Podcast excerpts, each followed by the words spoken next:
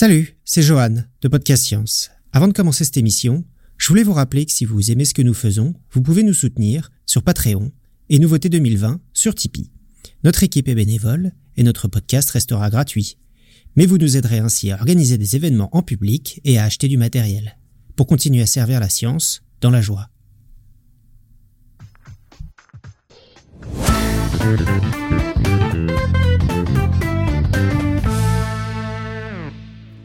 Connaissez l'expression jamais deux sans trois Eh bien, à Podcast Science, on ne fait pas d'exception à cette règle. Tout le monde sait que les meilleures productions fonctionnent toujours par trois. Après Christian Boller qui nous parlait du contenu de nos bouches dans l'épisode 385, puis Perrine Munaro qui nous parlait des dents des morts dans l'épisode 391, nous invitons Cyril Vidal, chirurgien dentiste et vulgarisateur, pour nous parler de cette discipline qui, vous le verrez, ne manque pas de mordant. Détendez-vous, desserrez les dents, ouvrez grand la bouche et faites Ah Ce voyage dans les dents va démarrer. Nous sommes le mercredi 10 mars 2021, vous écoutez l'épisode 441, bienvenue sur Podcast Science.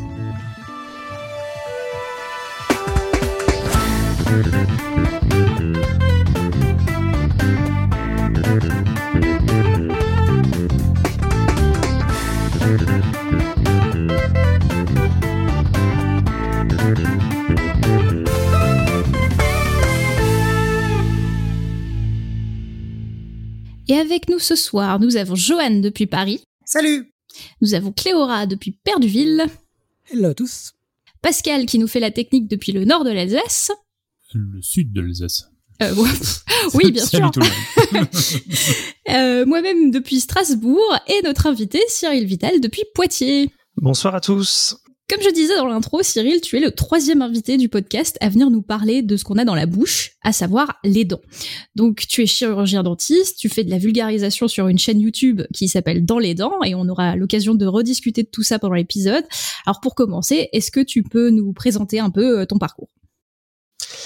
Euh, bonsoir à tous. Donc, je suis euh, chirurgien dentiste. Euh, je travaille actuellement dans un cabinet libéral à Poitiers, mais j'ai fait d'autres choses avant. Donc, j'ai fait mes études à Bordeaux, et puis au cours de mes études, je suis parti faire ma sixième année et ma thèse à Rennes pour voir un petit peu autre chose. Et euh, faut bien comprendre que chaque fac, et c'est un peu dans toutes les disciplines, chaque fac a ses habitudes, chaque fac a ses principes, a ses un peu ses dogmes, donc c'était intéressant pour moi de voir euh, sur deux facs.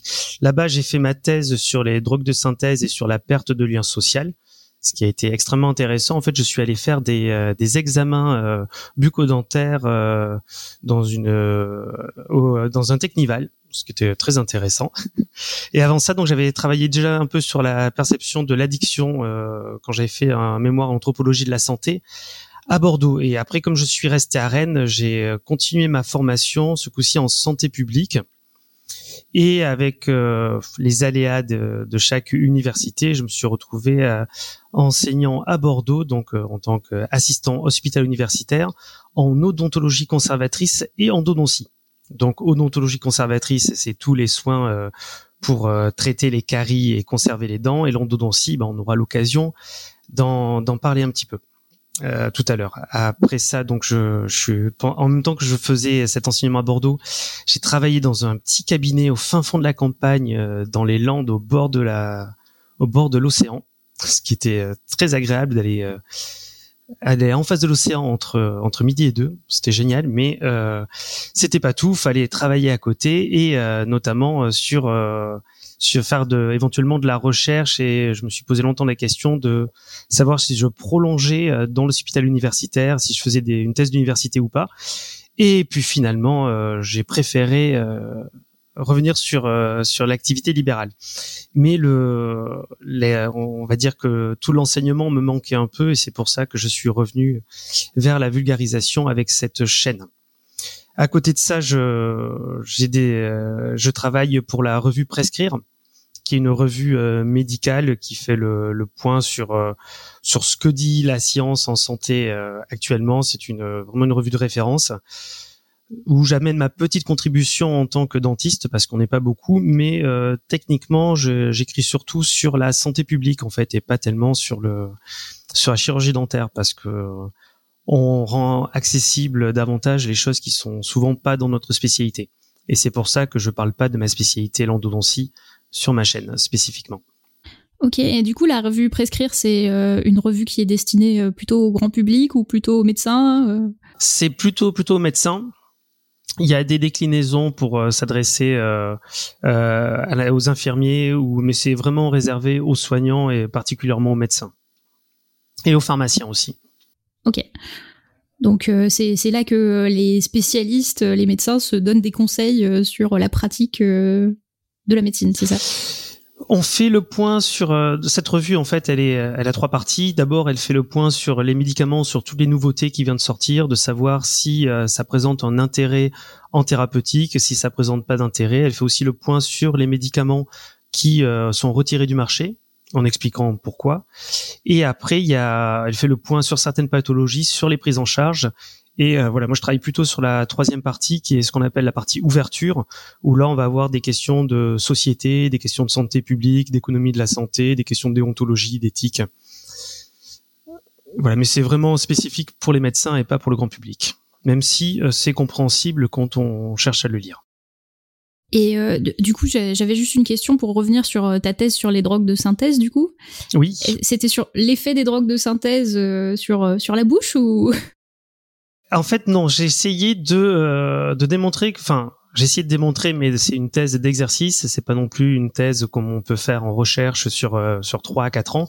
J'ai essayé de faire le, de montrer que euh, c'était davantage la perte sociale, la perte de lien social qui pouvait découler de la consommation de drogue de synthèse qui avait des conséquences euh, sur l'état dentaire et pas uniquement la consommation, qu'une consommation euh, contrôlée. Euh, si on, on savait qu'il fallait se brosser les dents, si à côté on avait toujours du lien social, on avait une alimentation correcte, si on allait chez le maître, chez le dentiste régulièrement à côté, si on avait un bon état de santé qui suivait, bah on n'aurait pas forcément de problème de de problèmes dentaires spécifiques. Ok, je me posais la question parce que c'est vrai que dans les films et les séries américaines, on a souvent les images de gens qui se droguent, qui euh, du coup euh, perdent leurs dents et tout. Euh. Donc je me demandais si c'était en lien avec cette question-là ou. Bah, après, effectivement, la consommation de drogue, de drogue va avoir, surtout en grande quantité, va avoir des conséquences au niveau dentaire. Souvent, les dents qui se déchaussent, c'est notamment sur la consommation d'héroïne, où on va même pouvoir avoir des injections des fois dans la gencive ou où on peut avoir vraiment des, euh, des dégâts très importants, mais on va plutôt considérer que c'est la dénutrition qui peut venir de la perte de lien social ou d'autres problèmes de santé accessoires qui vont arriver, notamment sur les drogues par injection, qui vont avoir ce problème. Ok, donc tu as un parcours euh, plutôt dense. et euh, avant d'aller euh, plus loin sur ta spécialité à toi, du coup, est-ce que tu peux nous réexpliquer, juste pour nos auditeurs, comment ça fonctionne une dent? Alors, on sait que c'est important tous, hein, on nous demande d'aller chez le dentiste, mais je pense qu'on n'est pas beaucoup à savoir ou à se souvenir de comment ça fonctionne une dent. Une dent, on peut la décrire de différentes manières. Euh, on peut la décrire notamment en deux parties, entre la partie qui est visible et la partie qui est invisible. La partie qui est visible, c'est celle que tout le monde voit quand vous souriez, quand vous euh, parlez. C'est ce qu'on appelle la couronne. La couronne, c'est de l'émail qui vient euh, reconstituer la dentine. La dentine, c'est un tissu qui est traversé de plein de petits, de petits, de petits tubes qu'on appelle des tubuli justement, et on verra un petit peu l'utilité éventuellement plus tard. Et l'émail, c'est vraiment la partie qui a une particularité, c'est la partie la plus euh, solide de l'organisme, c'est le matériau le plus dur de l'organisme. Et la partie invisible, c'est la racine qui est constituée, elle, essentiellement de dentine et à l'intérieur de laquelle il y a un canal qui contient la pulpe. Et ça, c'est intéressant pour pouvoir décrire la dent aussi différemment entre ceux qui se trouvent dans la dent, donc la pulpe, ce qu'on appelle aussi l'endodonte, qui contient un réseau vasculaire, un réseau nerveux, des cellules qui vont pouvoir synthétiser cette dentine, notamment qui va avoir tendance à toujours euh, augmenter en, quantité euh, avec le temps, avec l'âge.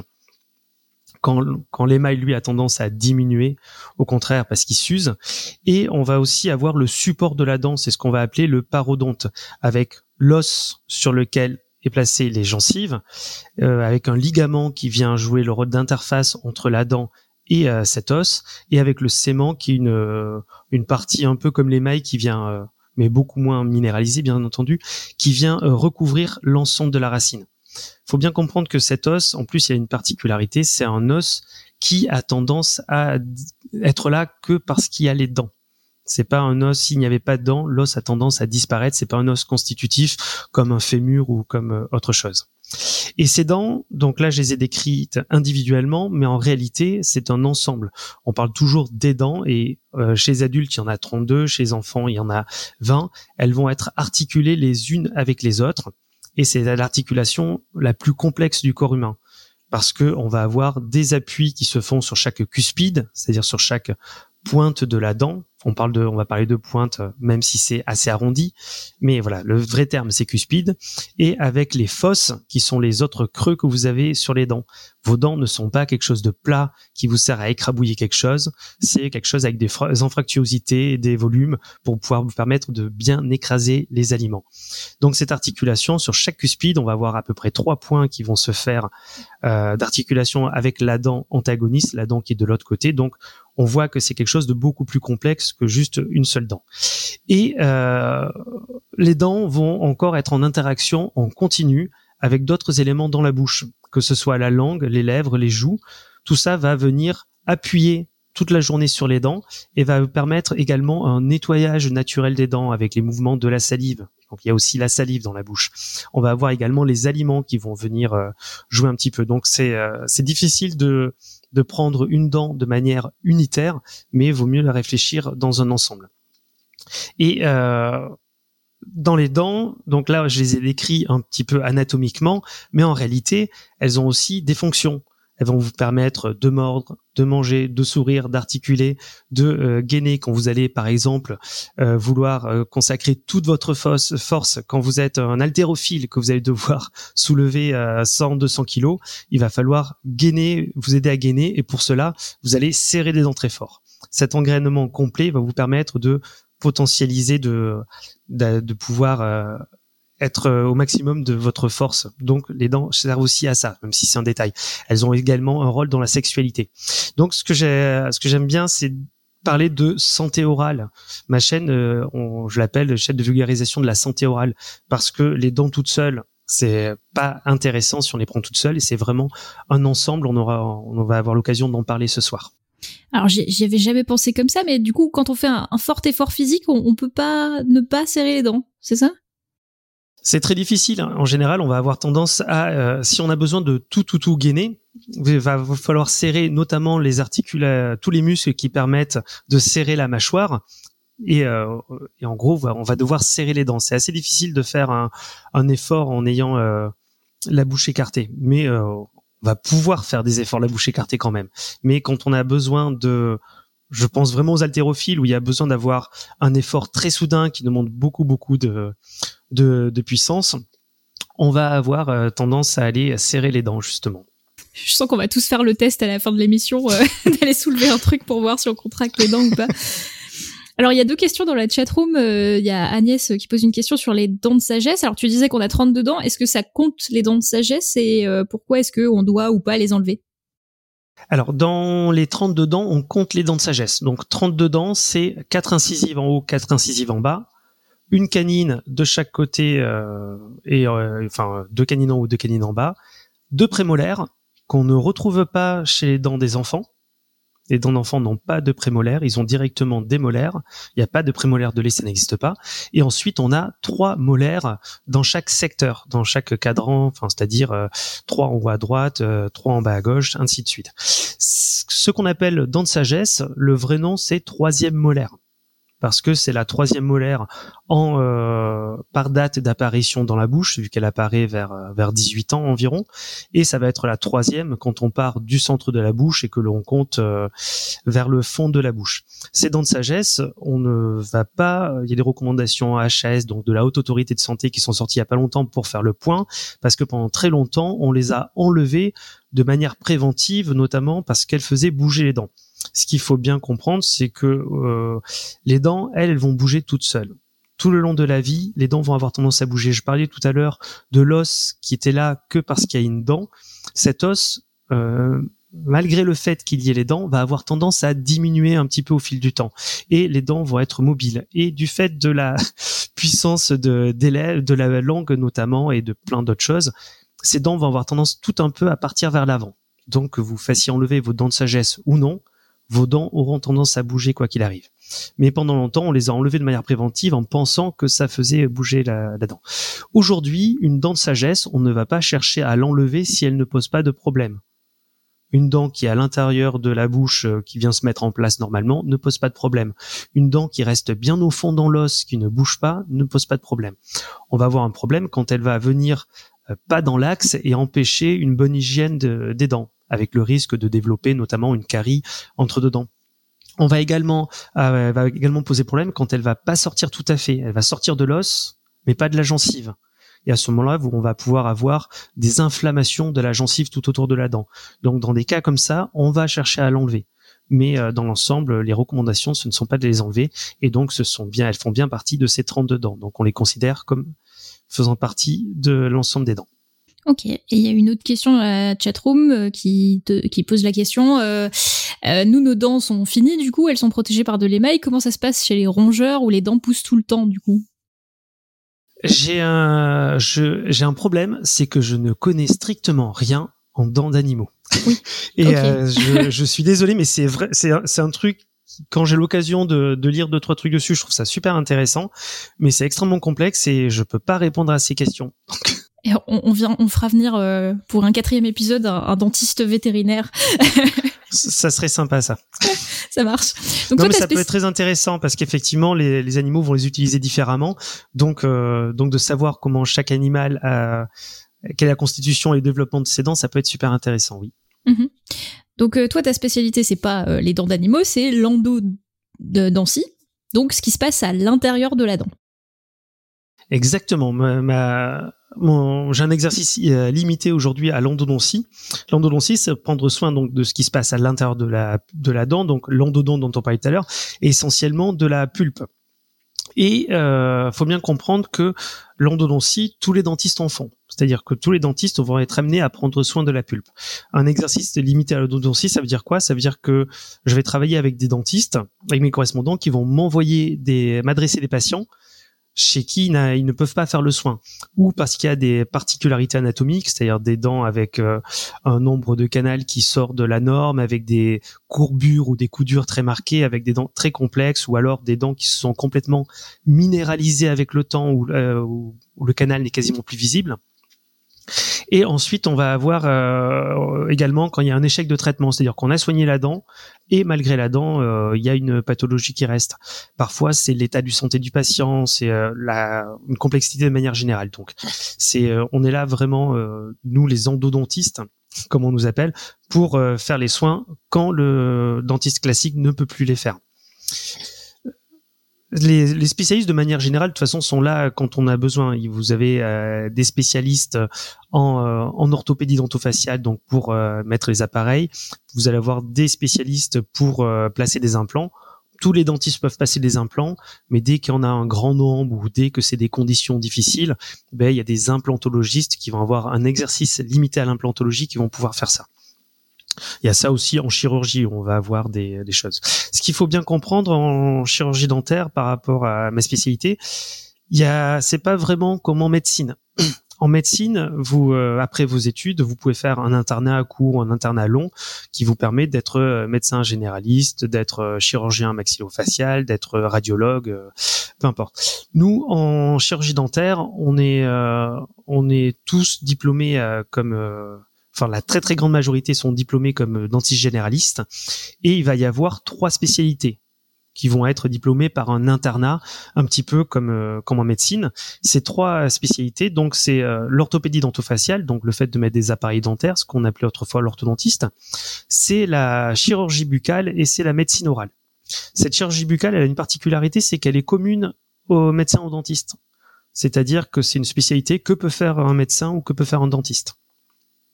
Donc c'est un peu particulier. Les autres, euh, il y a d'autres spécialités qu'on retrouve euh, comme la pédodontie, le fait de prendre soin des dents des enfants, l'endodontie, la parodontologie, prendre soin du parodonte dont je parlais tout à l'heure. Ça, ce ne sont pas des spécialités au sens propre du terme. Et on va parler d'exercices limités parce qu'on va consacrer notre temps à ça. Mais nos diplômes, c'est un diplôme de chirurgien dentiste classique et on va juste avoir des formations et consacrer notre temps à ça. Donc, dans ma spécialité, ce qui, euh, ce qui va y avoir de très particulier, c'est que je vais travailler travailler sous microscope. Donc ce qu'on appelle un microscope opératoire qui va qui va pas grossir comme euh, comme pour voir des bactéries mais ça va nous permettre d'aller voir le un canal à peu près. Un canal c'est quelque chose euh, de relativement petit.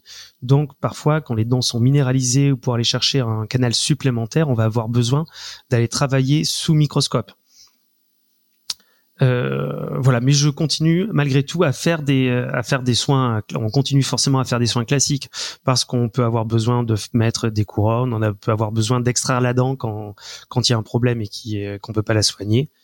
Donc c'est des euh, voilà, c'est un, un exercice assez varié quand même. Et alors, qu'est-ce que quand on parle d'endodontie, donc je parlais tout à l'heure de prendre soin de la pulpe. Cette pulpe, j'ai décrit un peu ce que c'était tout à l'heure, et on va, on, va vraiment en prendre soin. C'est-à-dire quand on parle de soigner, c'est en prendre soin. On va pas toujours enlever la pulpe, même si on a l'image de, quelqu'un qui, euh, quand on va soigner une dent, on a l'impression qu'on va toujours enlever la pulpe. Non, on va pas voir, on va pouvoir souvent la essayer de la conserver avec des, techniques plus ou moins modernes pour essayer de la garder.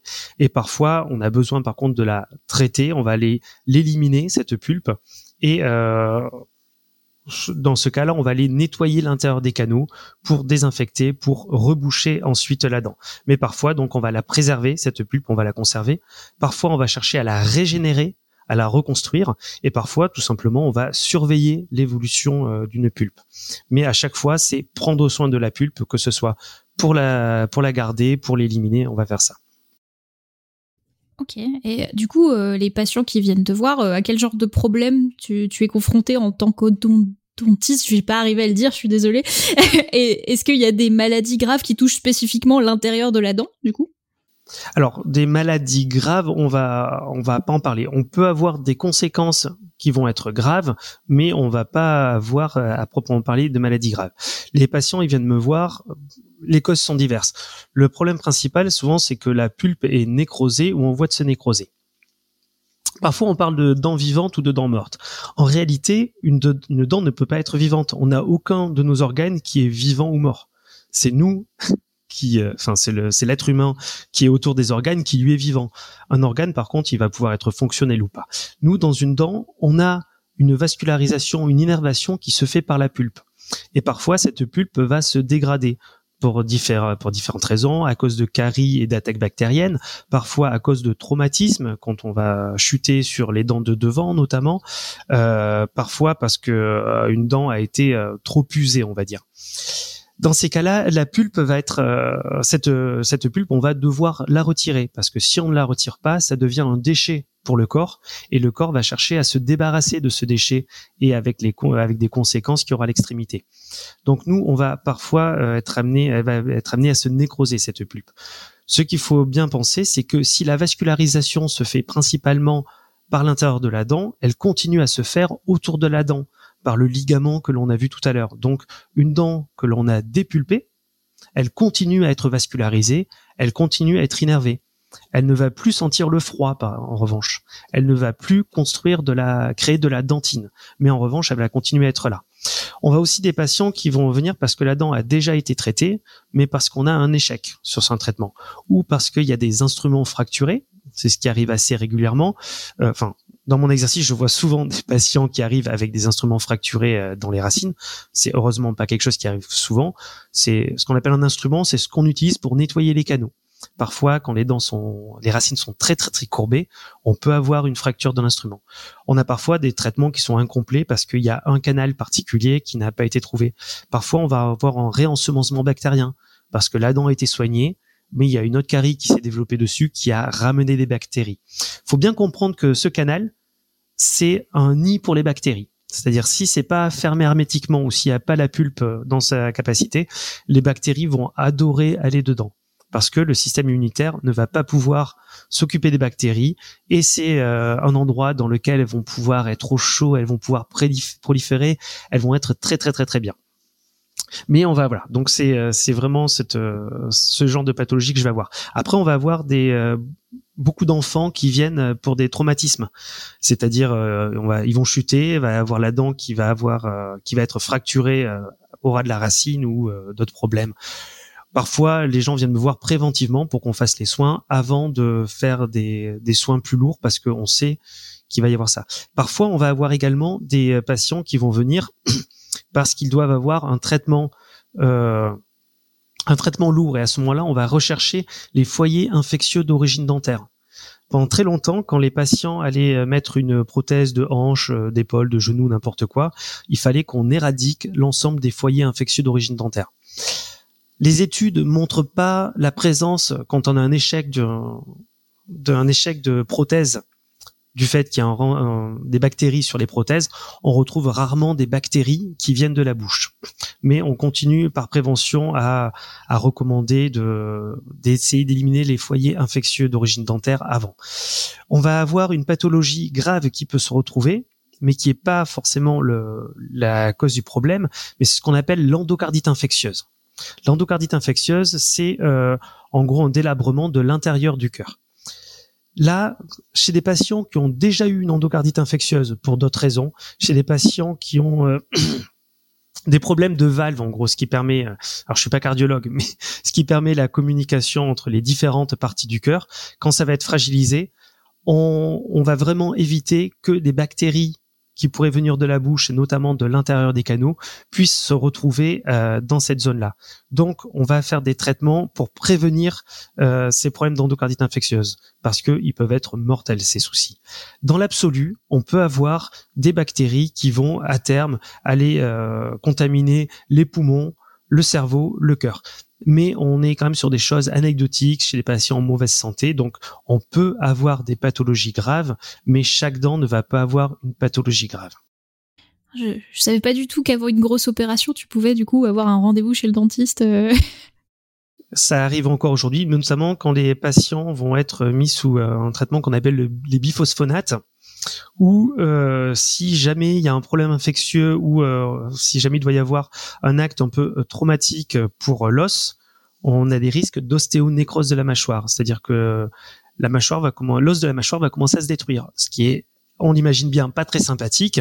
Donc on va on va prévenir pour éviter tout ça quand on sait que les patients doivent prendre ces médicaments de manière assez lourde, on va éliminer tout ce qui est à risque pour éviter ces conséquences qui peuvent être graves. On parlait de maladies graves. Il y a des, euh, il y a parfois des problèmes qui sont pas du tout graves, mais qui sont des problèmes génétiques. On va pas parler de pathologie, on va parler plus de particularités. Ce sera déjà le, sujet de ma prochaine euh, vidéo que j'ai pas encore tourné parce que je suis en retard, où on va avoir euh, des dents qui vont pousser dans des dents. On va avoir des dents qui sont siamoises, qui vont être réunies entre elles. Mais et après on va avoir d'autres pathologies comme euh, la dentinogénèse imparfaite et l'amélogénèse imparfaite dont j'ai dont j'ai parlé dans quasiment toutes mes vidéos à l'instant, qui sont des défauts de création de l'émail, des défauts de constitution de la dentine. Où euh, là on va avoir des, euh, des dents qui vont être beaucoup plus fragiles que les autres, dont il va falloir prendre beaucoup plus soin. Et là souvent la cause est génétique. On va pas parler de maladies graves, en revanche, on va parler de particularités qu'on va chercher, pardon, à soigner. Ça, ça arrive euh, souvent euh. Euh, je me c'est pas c'est pas très souvent. J'ai j'avais donné les chiffres dans une vidéo je me souviens plus des, des statistiques. Heureusement c'est pas très très courant mais on en voit régulièrement. J'en vois au moins deux à trois fois par mois dans mon cabinet. Ok. Et alors moi j'ai des frissons euh, rien qu'à évoquer tout ce qu'on peut avoir comme problème dans, les dents là. Mais à, l'heure actuelle, quand on est dentiste, est-ce qu'on peut tout réparer ou remplacer dans une bouche ou presque? Et est-ce qu'il y a, à partir de quel moment en fait c'est vraiment plus rattrapable?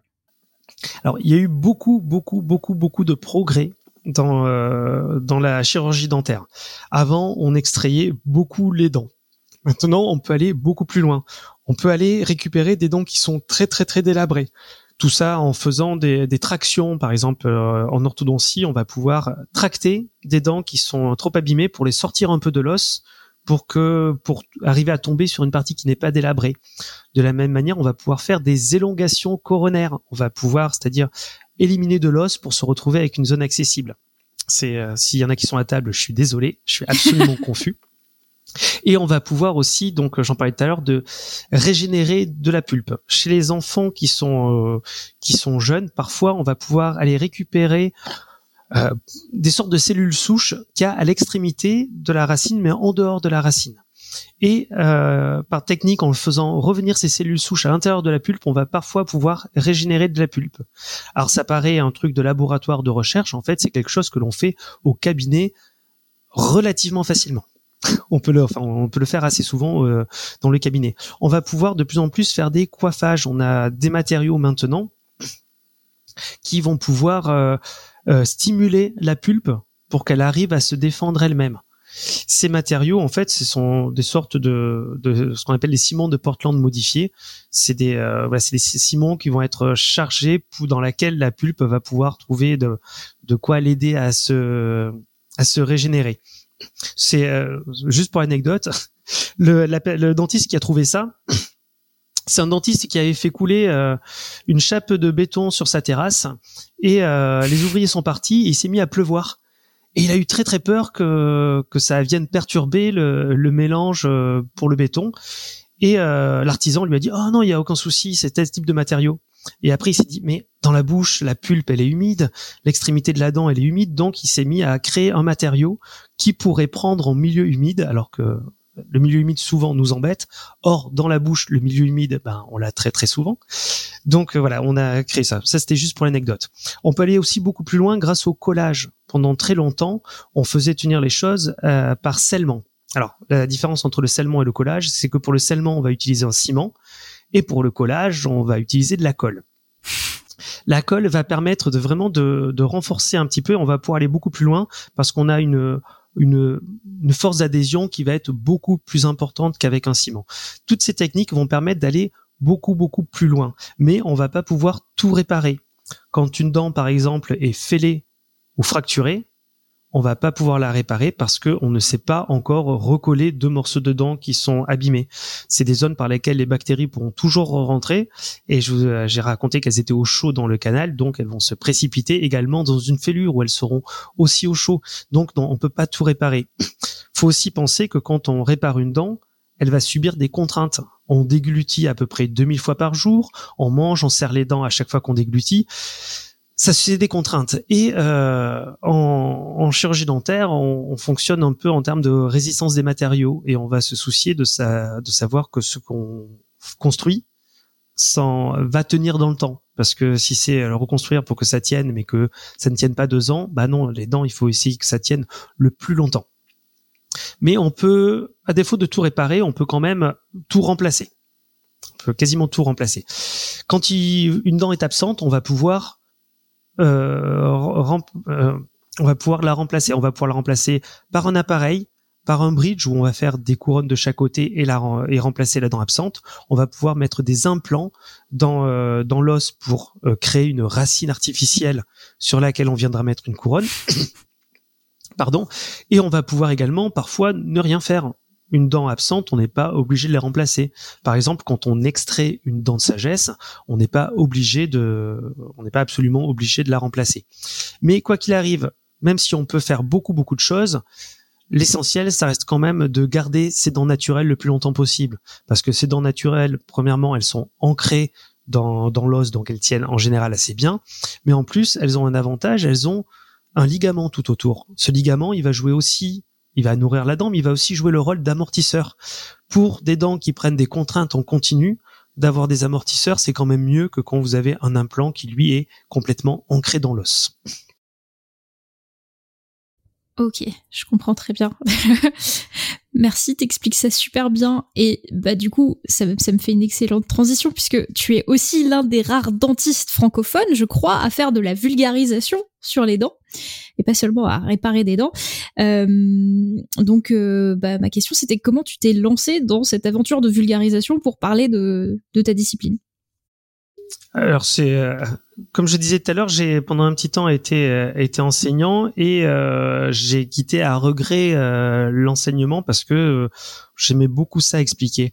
Faut savoir aussi que quand on a des patients, ben on, on leur explique leur pathologie. On a l'obligation d'expliquer de toute façon le problème qu'ils ont, ce que l'on peut faire, les différentes thérapeutiques qui s'offrent à eux. Donc on passe son temps à à expliquer aux gens et c'est quelque chose qui m'a toujours intéressé de la même manière, j'écoutais, euh, ça c'était vers la fin de mon enseignement, je regardais pas mal de vidéos de vulgarisation sur YouTube.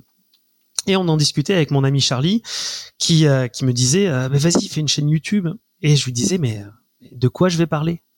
De quoi tu veux que je parle sur une chaîne YouTube Ça met, euh, je passais mon temps donc à expliquer euh, aux étudiants euh, le fonctionnement de la bouche et des dents. Je passais mon temps à expliquer aux patients en essayant à chaque fois de, de m'adapter pour être tout à fait compréhensible.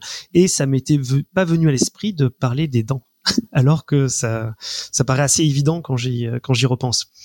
Et euh, au moment du, euh, de la création du collectif FakeMed, j'ai euh, rencontré et discuté avec Primum et Asclepios, donc qui ont deux chaînes de vulgarisation de la santé générale, et avec qui j'ai pu discuter, qui m'ont donné des conseils pour me lancer, ce qui m'a donné le courage de, de le faire et et une fois que j'ai trouvé le nom de ma chaîne qui m'a fait marrer, je me suis dit bah c'est que je suis prêt parce que ça a maturé longtemps. On fait, on fait pas une chaîne avec un nom, mais euh, on va dire c'est un, un déclic qui m'a aidé à, me lancer.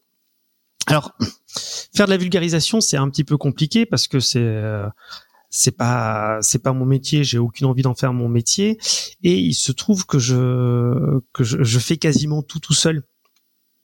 Euh, et, ça prend du temps. Chaque étape prend du temps, notamment une étape à laquelle je tiens beaucoup, qui est l'étape de relecture par les pairs. C'est-à-dire que euh, faire des vidéos dans son coin avec les souvenirs des études qu'on a eues et en faisant des recherches de bibliographie, c'est bien, mais ça ne suffit pas. C'est vrai que pour chaque euh, chaque épisode, j'essaie d'aller voir à chaque fois des spécialistes ou des dentistes ou euh, ou des médecins généralistes ou euh, ça m'est déjà arrivé d'aller euh, demander à un philosophe de, de, relire. Mais euh, voilà il y a cette relecture par les pairs qui est une étape très très très importante qui des fois prend du temps parce que ben, on a tous nos occupations et tous et tous nos activités. Mais mais voilà c'est quelque chose que je auquel je tiens beaucoup beaucoup. Alors quand l'objectif vraiment de cette de cette chaîne quand je l'ai créée et, c'est vrai que quand j'ai dit que j'allais créer une chaîne, on m'a demandé quel était l'objectif euh, essentiellement. Bah pour moi, c'était vraiment d'expliquer au grand public les questions, euh, les questions sur, les dents. Quand vous alliez, quand vous allez sur les, enfin vous alliez parce que maintenant on est, il y a un peu plus de vulgarisation. Avant, les, sur les chaînes YouTube qui parlaient de dents, on avait d'un côté les firmes les sociétés qui avaient des choses à vendre et d'un côté des gens qui racontaient n'importe quoi sur euh, des sujets notamment le fluor qui euh, ou les amalgames dentaires qui sont les sujets un peu de cristallisation. On trouvait un petit peu n'importe quoi et euh, et donc voilà je me suis dit ben faut offrir quelque chose au grand public qui est ça. On a aussi pas mal de vidéos qui s'adressent aux dentistes sur euh, sur des techniques euh, vraiment très très précises, mais sur le grand public, il n'y avait pas grand chose. Et euh, ce que j'aime bien me dire, c'est j'aime bien aller voir des chaînes de vulgarisation par curiosité. Il y a des sujets j'ai pas forcément envie d'aller plus loin, mais ça m'intéresse de comprendre ce qu'ils racontent. Donc, j'aime bien dire que cette chaîne s'adresse au grand public et aussi aux curieux. Alors, c'est sûr que la santé orale est moins attrayante que que la santé générale, mais euh, à chaque fois que j'étais en soirée, enfin, il y a toujours quelqu'un qui vient me voir pour me parler de pour me parler de ses dents, euh, voire carrément me montrer sa bouche, euh, même s'ils sont en train de manger. Enfin, on a vraiment des, des, gens qui viennent me voir. Donc, je me suis dit, bah, il y a des questions. Les gens ont des questions, ils veulent savoir.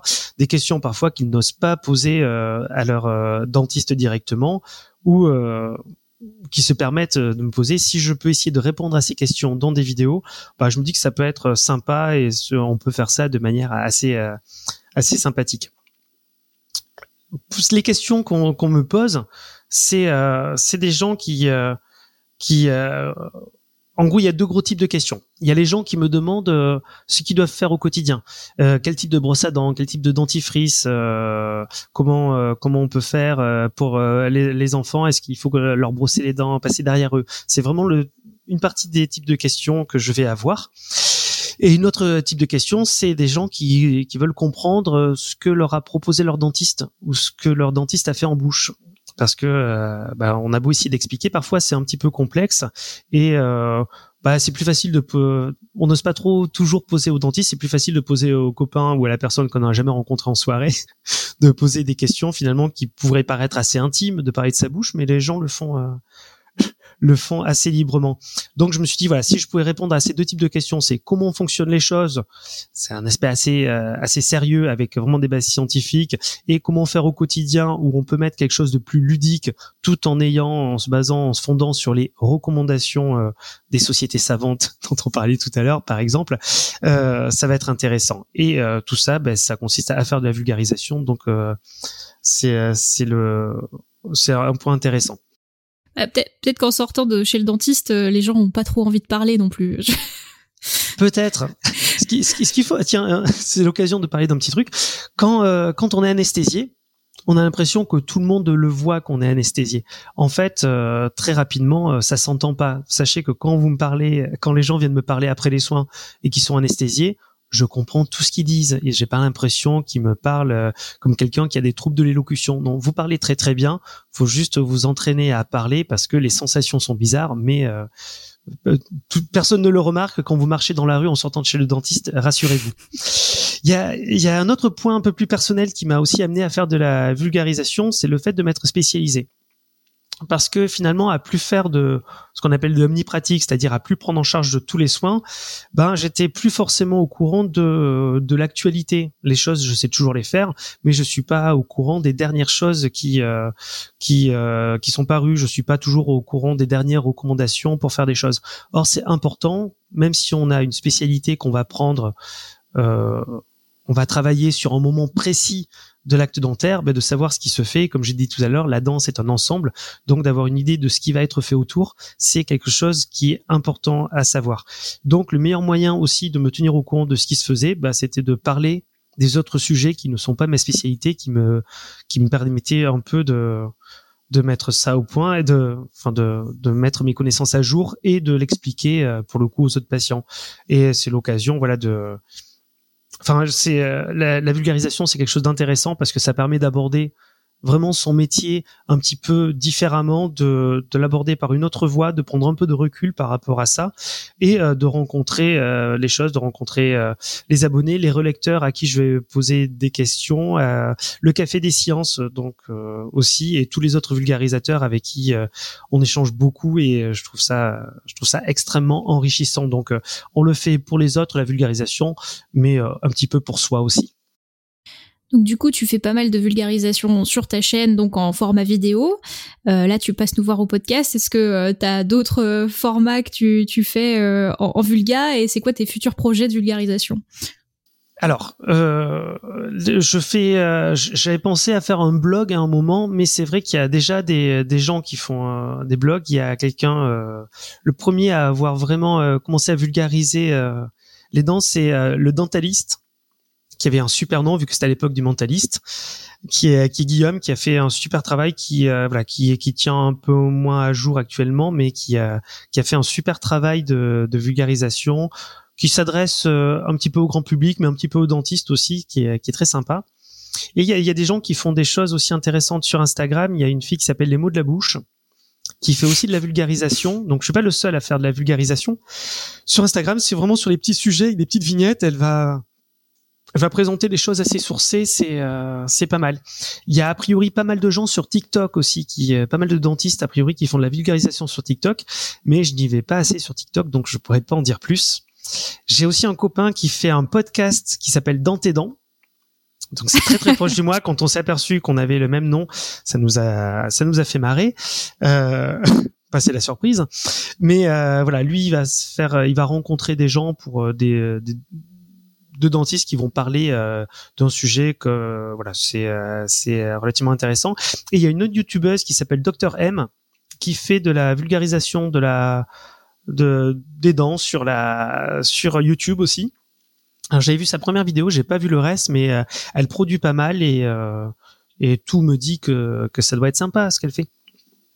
Et alors pour les projets futurs, il y a, il y a pas mal de, j'ai pas mal d'autres sujets que je voudrais traiter, euh, un peu avec le même format déjà. C'est, euh, j'aimerais bien parler du, du vocabulaire. Parce que je trouve que dans la vulgarisation, le vocabulaire, c'est quelque chose de très important. En utilisant les mots justes, ça permet euh, de, de garder des, euh, des explications très très claires et parfois de revenir sur les mots pour expliquer pourquoi on utilise tel mot plutôt qu'à l'autre, ça permet aussi de vulgariser, aussi de permettre de comprendre exactement euh, comment les choses fonctionnent. Donc ce, ce sujet, comme je l'ai fait tout à l'heure, entre dévitaliser, donc euh, une dent vivante, une dent morte et dépulper, ce sont des points qui me paraissent très importants pour réussir à comprendre. Donc je vais continuer à travailler sur ce vocabulaire à chaque fois. Est-ce qu'un jour je ferai une vidéo spéciale vocabulaire? Ça, je sais pas, mais euh, ça pourrait être un, un truc intéressant. Après, un autre truc que j'ai commencé déjà à faire dans l'ensemble des vidéos, c'est de c'est de déconstruire les idées reçues, comme euh, bah il faut enlever les dents de sagesse par exemple, comme euh, il ne faut pas soigner les dents de lait, elles peuvent être carriées, on s'en moque parce qu'il y en a d'autres qui repoussent après, euh, comme le fait que les dents de sagesse poussent les autres dents par exemple, qu'il y a des gens qui ont de bonnes ou de mauvaises dents. Ça voilà, il y a beaucoup de. J'essaie plutôt que de faire une vidéo sur les idées reçues où on verrait tout en bloc. J'essaie de distiller un peu ça au fur et à mesure dans l'ensemble des vidéos. Euh, J'aimerais bien aussi faire une, courte série de, vidéos à destination des enfants et de leurs parents avec beaucoup plus d'animation notamment et euh, voilà je suis en train de réfléchir à exactement comment je vais faire mais je pense que ce serait intéressant parce que là le format actuel que je fais il est il est plutôt pour les adultes. Il n'est pas tellement adapté pour les enfants, même si euh, mes propres enfants adorent se, se marrer. Enfin, ils se marrent quand je fais des trucs, mais euh, sur des sur des petits détails qui ont rien à voir, des petits détails de montage. Mais euh, voilà, c'est pas adapté euh, pour la compréhension. Mais et puis surtout, je vais essayer d'améliorer un petit peu mon jeu d'acteur digne de Ryan Gosling désolé pour les fans, mais je, trouve qu'il est un peu inerte. Euh, donc je voilà, je, je vais essayer d'améliorer euh, mon jeu d'acteur, euh, de essayer d'améliorer le montage aussi et essayer de de faire de, faire des trucs un peu plus drôles parce qu'il y a il y a des gens qui peuvent réussir à être sérieux en faisant des trucs drôles. Des fois la la limite est un peu compliquée où on a peur de se discréditer en mettant un peu d'humour mais il y a des gens comme Valentine de Sciences de comptoir qui fait ça extrêmement bien où euh, c'est c'est euh, on voit que c'est sérieux mais on se marre pendant toute la vidéo. Donc euh, voilà je vais essayer de d'un peu moins me dire que je vais discréditer le contenu parce que le contenu de toute façon il est sourcé et essayer de faire des trucs un peu plus euh, un peu plus amusants, un peu plus sympathiques à regarder. Et il est relu par des pairs, du coup euh, il est encore plus sérieux. Et voilà. Donc pour le coup, le sérieux, il est là. Donc euh, je pense que faire un petit peu d'humour ne fait jamais de mal. Et est-ce que tu veux faire euh, des, enfin, je sais pas si ça se fait dans le domaine de la médecine, mais de faire des formats un peu euh, consultation où justement les gens te posent des questions sur euh, sur leur truc, genre moi je veux secrètement savoir, par exemple, à quoi ça sert les dentifrices solides, est-ce que ça marche comme un dentifrice pâteux et comment c'est arrivé dans, les dans les magasins, par exemple, ce truc-là? Euh, c'est un sujet qui pourrait être fait. Alors, j'ai été un peu surpris. J'expliquais tout à l'heure que ce qui m'avait donné envie de faire de la vulgarisation, c'était notamment que les gens me posaient beaucoup, beaucoup de questions en soirée. Et, euh, et en fait, dans les, à la fin des vidéos, les gens osent pas trop poser de questions, peut-être parce qu'il y a des choses un petit peu personnelles euh, euh, dedans. Je sais pas trop parce que ça peut être lu par d'autres, peut-être les commentaires. Est-ce que si je fais un format comme ça, euh, c'est euh, les gens auront envie de poser les questions, je je ne sais pas. Mais euh, si jamais il y a du euh, des gens veulent poser des questions, je resterai disponible. Comme je vois que tu voulais absolument me poser une question sur la mode des dentifrices durs, c'était l'occasion, c'était euh, en fait euh, c'est donc il y a pas mal de dentifrices en qui sortent pas en pâte qui euh, qui sont des dentifrices durs qui sortent sur le sur le principe pourquoi pas mais je trouve pas ça très très pratique et euh, souvent c'est pas très c'est pas très pas toujours très agréable le goût. L'important d'un dentifrice, il faut bien comprendre une chose, c'est c'est surtout qu'il joue le rôle d'interface entre les entre les dents et les brins de la brosse à dents on ne dit pas les poils de la brosse à dents au passage. Les poils de la brosse à dents, c'est qu'autrefois on utilisait des, des poils d'animaux, donc on, parlait de poils. Maintenant, c'est des choses synthétiques, donc on parle de brins. L'importance du vocabulaire. Mais euh, voilà, le, but du jeu du dentifrice, c'est de jouer ce rôle d'interface. Parfois, on va chercher à avoir notamment du fluor en quantité raisonnable, mais pour pouvoir aider à protéger les dents. Ces dentifrices, s'ils n'ont pas de fluor, s'ils ont une granulométrie, s'ils sont plutôt en forme de poudre et qui leur permet pas de de bien bien jouer ce rôle d'interface, ben ils vont faire une partie du travail, mais ils vont pas tout faire. Et avec le risque, si la poudre est un petit peu abrasive, bah, d'être un peu trop agressif avec les dents, mais aussi avec la gencive qui risque d'en pâtir. Parce que ouais, il y a beaucoup de, formules aussi à, faire chez soi maintenant, et il y a Brusicor dans la chatroom qui demande du coup le bicarbonate qu'on rajoute dans les recettes maison pour faire du dentifrice. Est-ce que c'est une mauvaise idée ou pas? Il y a des entreprises actuellement qui euh, qui ont des systèmes euh, super bien euh, formalisés pour pour faire son pour qui font le dentifrice elles-mêmes. Je pense que ça peut être pas mal de se de garder les choses des firmes. Après, on peut aller fouiller dans les firmes pour voir euh, les produits qu'il y a dedans et essayer de faire un peu le tri. Euh. je crois qu'il y a que choisir il y a pas longtemps qui a fait euh, qui a voulu mettre de côté certains dentifrices en disant que il y avait des perturbateurs endocriniens dedans. Donc on peut aller se renseigner pour faire un petit peu le, le tri, mais à mon avis, il vaut mieux rester avec les dentifrices du commerce parce que euh, Brusicor qui fait beaucoup de chimie sait que faire des mauvais mélanges, c'est très très très facile à faire. Donc, euh, vaut mieux éviter. Après, euh, faire des bains de bouche de temps en temps ou, euh, ou utiliser de temps en temps de l'eau avec du bicarbonate va pouvoir présenter un intérêt, notamment dans les problèmes parodontaux dans les problèmes parodontaux, vous allez avoir des bactéries qui sont spécifiques, où en gros, elles vont pas aimer que vous leur mettiez euh, plein d'eau oxygénée dans la dans la figure. Donc voilà, euh, on peut avoir des choses comme ça qui vont être intéressantes, mais je pense que déjà un bon brossage avec une brosse à dents souple et un dentifrice vont vont déjà faire pas mal le job.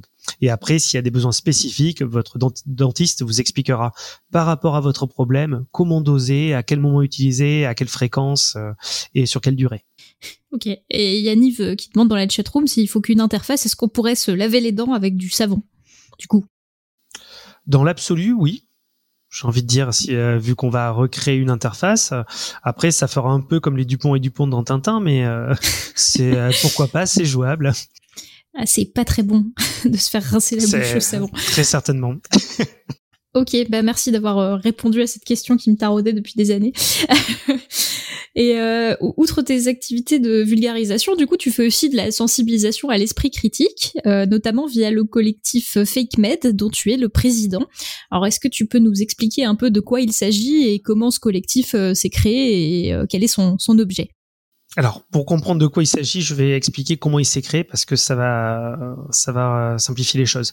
Euh, en fait, il y a un groupe de, de soignants qui sur Twitter interagissaient et et se plaignait notamment de d'avoir à passer plus de temps à déconstruire euh, certaines idées reçues sur certains euh, sur certaines euh, pratiques de soins plutôt que de, de passer du temps à expliquer les choses aux patients.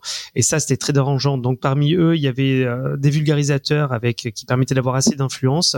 Et ensemble, on s'est dit, bah, si euh, si on dénonçait un petit peu euh, les pratiques de soins non conventionnels dans leur ensemble et en visant spécifiquement celles qui étaient reconnues par le Conseil de l'ordre des médecins. C'est-à-dire que le Conseil de l'ordre des médecins autorise à faire état, en plus de son titre de médecin, à faire état de plusieurs euh, titres. Celui d'ostéopathe, celui d'hypnothérapeute, celui de mésothérapeute, celui de d'acupuncteur. J'ai dû oublier homéopathe, je, je sais plus. Bref, tous ces titres sont reconnus, on a le droit de le faire. Et nous, on voulait un peu, notamment sur euh, sur des choses qui n'ont pas du tout fait preuve de leur efficacité, mais absolument pas, euh, qu'on détachait en fait que des médecins n'aient pas le droit de faire l'usage de de certains titres et euh, que l'homéopathie, notamment parce que c'est vraiment l'homéopathie qui est assez symbolique en France, ne soit plus remboursée, euh, pas parce que on voulait plus qu'elle soit remboursée par principe, mais parce qu'elle n'avait pas fait preuve de son efficacité et qu'on voulait que comme il y a d'autres secteurs de soins qui manquent de moyens, que ce soit sur le personnel médical ou sur les thérapeutiques de prévention, notamment les principes de prévention, on voulait euh, voilà que cet argent soit utilisé à, pour des raisons euh, plus nobles. Ouais, amélioration, merci, c'est l'expression exacte que je cherchais. Donc on a fait une tribune et à l'issue de cette euh, tribune, donc on a on a subi des, attaques ordinales et juridiques de manière générale par des syndicats euh, euh, de syndicats divers qui euh, nous accusaient de ne, pas être confraternels parce que l'on les avait traités de charlatans. En fait, techniquement, ce qu'on avait fait dans cette tribune, dans laquelle on avait réfléchi aux mots, parce que faire de la vulgarisation, c'est toujours réfléchir aux mots. On avait simplement cité le, code de santé publique qui interdit, interdit de, de faire la promotion euh, de la charlatanerie en gros. Et euh, donc voilà, on a eu des attaques et à partir du moment où on a eu des attaques, ben, il fallait se défendre. Et pour ça, on a monté un collectif. Dans ce collectif donc euh, qu'on a appelé Fake Med, on a profité comme on se réunissait pour pour échanger, pour pour euh, pour échanger également sur les interventions qu'on faisait dans les médias, pour échanger sur euh, d'un point de vue juridique, pour se relier, ben on, s'est mis à mettre en place d'autres choses. On a créé le fake médomètre. Le fake médomètre, c'est euh, l'évaluation de la perméabilité des différentes facs aux, aux pratiques de soins non, non conventionnelles. En gros, est-ce qu'il y a des facs qui enseignent du bullshit plus ou moins? Donc on a fait comme le point classe les hôpitaux chaque année, on a fait un peu pareil avec les universités. On est en train d'essayer de le remettre à jour, mais ça prend beaucoup beaucoup de temps parce que c'est un gros travail. On a fait également le fake dex. Le fake dex, c'est euh, c'est des fiches concernant euh, des pratiques euh, des pratiques de soins dans lesquelles on évalue si elles ont une efficacité sur plein de choses, sur quelque chose ou si c'est quelque chose qui n'a enfin si c'est quelque chose qui n'a aucun sens. On a on a évalué des choses donc qui sont complètement absurdes et des choses qui avaient qui avaient des intérêts. Donc voilà, on a réuni tout ça et, euh, et ce qui a été intéressant, c'est que à force de, on s'est retrouvé beaucoup, euh, beaucoup dans les médias à force de, enfin, à cause des, attaques qu'on a subies.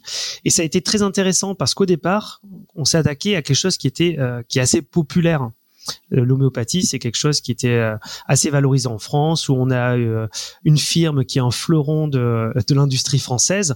Donc c'était assez compliqué de, de critiquer l'homéopathie. Ce qui était intéressant, c'est qu'à force de passer dans les médias, on a pu expliquer ce qu'était l'homéopathie, on a pu expliquer ce qu'elle avait d'absurde, on a pu expliquer l'ensemble des synthèses qui montraient que ça n'avait pas d'efficacité au-delà d'un effet placebo.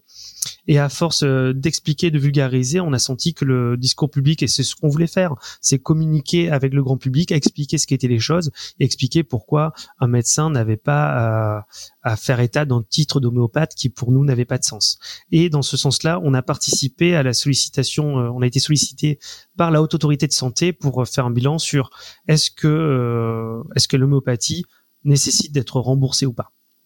Euh, du coup, sur la chronologie, ça s'est passé en combien de temps? Parce que c'est vrai que de l'extérieur, euh, moi j'ai eu la sensation que ça s'est passé très vite, en fait, euh, que tout d'un coup l'homéopathie était sous le feu des projecteurs pour dire que finalement ça marchait pas, arrêtez tout, et ça a été déremboursé pas trop longtemps après. Donc votre action a eu un impact rapide, quoi, sur.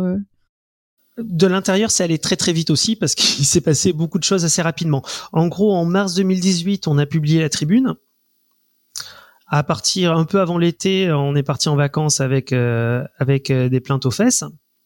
Et, euh, et on s'est organisé nous à partir de, de septembre, enfin la rentrée, on a laissé passer les vacances sous le soleil. Et après, on, on s'est organisé par rapport à, à ça, parce qu'il y a aussi les premières convocations dans les conseils de l'ordre qui ont eu lieu.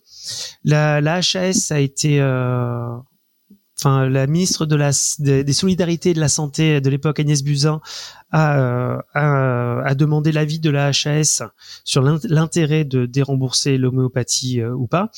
Euh, ça c'était je sais plus quand au mois de janvier et puis après en juin 2019 donc elle a la HAS a rendu son avis et il a été décidé de de, de la dérembourser et absolument pas de l'interdire parce que vous voyez pas l'intérêt de l'interdire du tout. Hein. Chacun fait comme il, absolument comme il veut, mais de la dérembourser et ça en plusieurs temps pour que les entreprises, les firmes du euh, du médicament, enfin de de, l'homéopathie, aient le temps de se retourner, ce qui est euh, tout à fait euh, tout à fait logique. Et alors ce qui est assez intéressant, c'est de la, la HAS n'a pas cherché à trancher si l'homéopathie était efficace ou pas parce que ça, ça a déjà été fait dix mille fois et on a prouvé que c'était pas efficace ce qu'elle a posé, c'était beaucoup plus intéressant.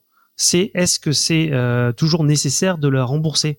C'est-à-dire est-ce que ça est-ce que ça peut avoir un intérêt de rembourser cet effet placebo?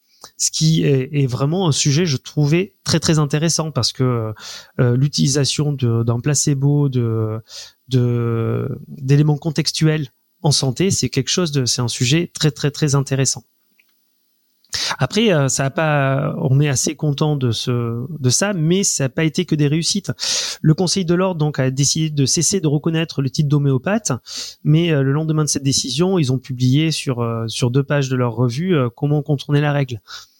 Donc, on trouvait pas ça très très très très intéressant, mais voilà, ce qui est important, c'est qu'on a pu comment contourner la règle, c'est-à-dire comment avoir un diplôme d'homéopathe reconnu quand même, même s'il est pas reconnu, c'est ça? Exactement, c'est-à-dire qu'en gros, alors c'est euh, quand vous êtes médecin, euh, c'est euh, vous n'avez pas le droit d'écrire ce que vous voulez. Quand on est chirurgien dentiste, c'est pareil. On n'a pas le droit d'écrire ce qu'on veut sur notre plaque. On n'a pas le droit d'écrire ce qu'on veut sur notre ordonnancier. Il faut, c'est régi par le Conseil de l'ordre ce qu'on a le droit d'écrire. Et en gros, les, les médecins avec un titre d'homéopathe avaient le droit d'écrire médecin homéopathe. Maintenant, ils sont censés ne plus avoir le droit. Mais en fait, ceux qui avaient le droit avant ont toujours le droit, et ceux qui vont passer par euh, par certains types de diplômes particuliers, eux peuvent avoir le droit.